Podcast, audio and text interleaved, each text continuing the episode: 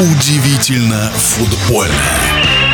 Всего каких-то семь туров остается до окончания чемпионата России по футболу, и перед очередным туром в премьер-лиге акцентируем внимание на некоторых любопытных подробностях тура предыдущего. В эфире футбольный эксперт Александр Ухов. Вообще для болельщиков любая нулевая ничья обычно не самая большая радость. Понятно, что болельщики хотят увидеть голы и яркие эпизоды именно в атаке. В обороне болельщики, если и хотят видеть острые ситуации, то только у чужих ворот. И матч Ростов-Зенит, который посетили, к сожалению, меньше 30% вместимости Ростов. Арены выдался веселым, энергичным. В первом тайме даже ростовчане играли, наверное, более остро, предпочтительнее, чем их гости-лидеры петербуржцы. А итог, вы знаете, 0-0 и первое место «Зенита» не то, что не обсуждается, а уже признано без исключения всеми будет за несколько туров до конца чемпионата. Вот давайте сделаем с вами наши внутренние ставки. Я дам такую ставку. За пять матчей до финиша чемпионата «Зенит» станет чемпионом. В крайнем случае за четыре.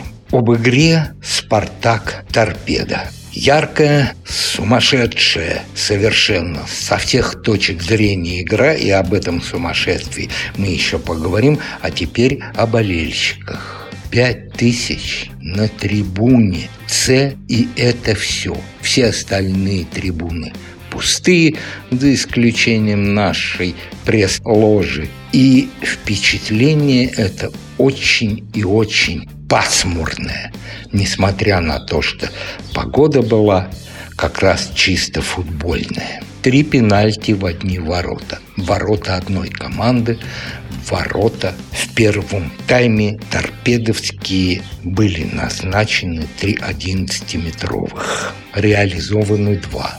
Про первый пенальти уже все, все уже сказали, даже судьи что этого пенальти ставить никак нельзя.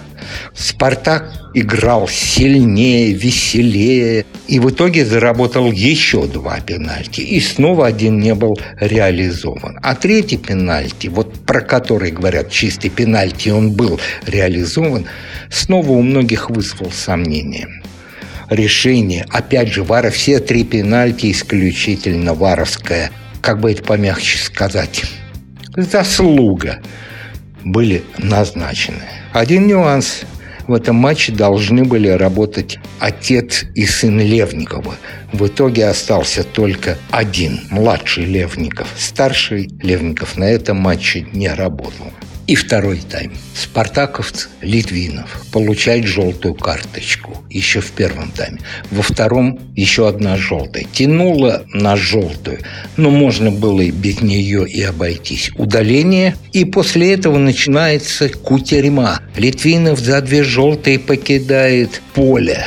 Мартин вдруг начинает ни с того ни с сего аплодировать судьям. А вы знаете, как наши судьи относятся к аплодисментам футболистов в их сторону. Причем не главному, а боковому, или, как теперь говорят, линейному. В итоге и Мартинсон удален, и торпедовцы забивают на 90 добавленной минуте гол. Счет становится 2-1. И «Спартак» рассыпался. Если бы игра после этого продолжалась бы еще минут 5-7, торпедовцы бы сравняли счет. Но через 3 минуты звучит свисток, спартаковцы победили и должны сделать серьезные выводы. Прежде всего о футбольной и второе эмоциональной сдержанности, потому что литвиновская карточка, я скажу так, не очень разумная со стороны футболиста, а Мартинса это безобразие, за которое надо нагадать. А теперь к игре, где был не назначен пенальти.